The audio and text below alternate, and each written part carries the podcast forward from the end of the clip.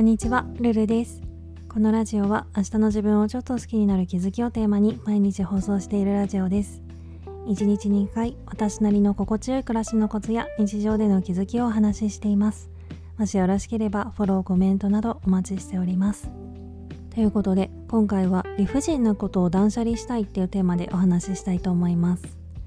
仕事でたまに関わる上司っぽい立場の人がいるんですけどその人がめちゃくちゃ気分屋でちょいちょい振り回されることがあって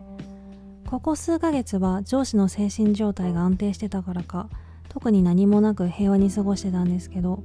ついこの前久々に関わる機会があってその時すごい機嫌が悪くってなんか例えるなら一昔前のドラマでありそうな姑が突然家に来て重箱の隅をつついてくるみたいな感じで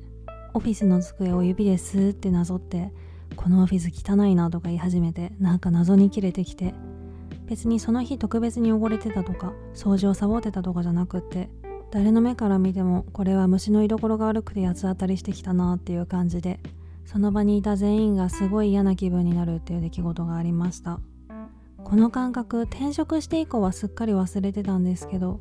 前の仕事とかバイトとかでは結構頻繁に感じていた感覚だなと思って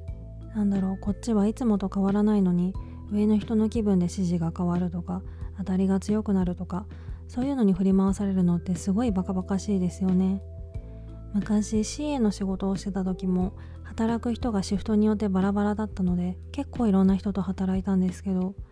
例えば同じマニュアルで動いてるはずなのにこの人の時はこの作業はこの手順でやらなきゃいけないとかこの人の時はこういう振る舞いをしないといけないとか雑談はこういう話題を振らないといけないとかそういう人によって裏ルールみたいなものがあって新しい人に当たるたびにそれをリサーチして覚えて地雷を踏まないようにするっていうのを当然のようにやってたなということを今回の件をきっかけに思い出して私はなんて無駄なことに労力を使ってたんだろうって思いました。もっとその労力を使うべき場所は他にあるはずですよね。でもそんなことは分かりきっててもその環境で波風立てずに平和に生きていくためには致し方ないこともあるわけで。なので根本的にこういうことを全て排除したいんだったらそのコミュニティを離れるしかないなって感じなんですけど。仕事だとそんなすぐに辞めるわけにもいかないのでできるだけ理不尽な指示とかには感情のキャパを使わないようにしたいなと思います。まさにアウト・オブ・眼中というかああまた何か言ってる受けるみたいな感じで。うまくスルースキルを身につけたいなと思いました。まあねこれができたら苦労しないよって感じなんですけど。これは他の習慣を身につける時と同じで少しずつじわじわ意識のレベルを落としていくようなイメージで自分の中に定着させていくしかなさそうですね。私も最終的にはこの上司と縁を切れる日を夢見ながら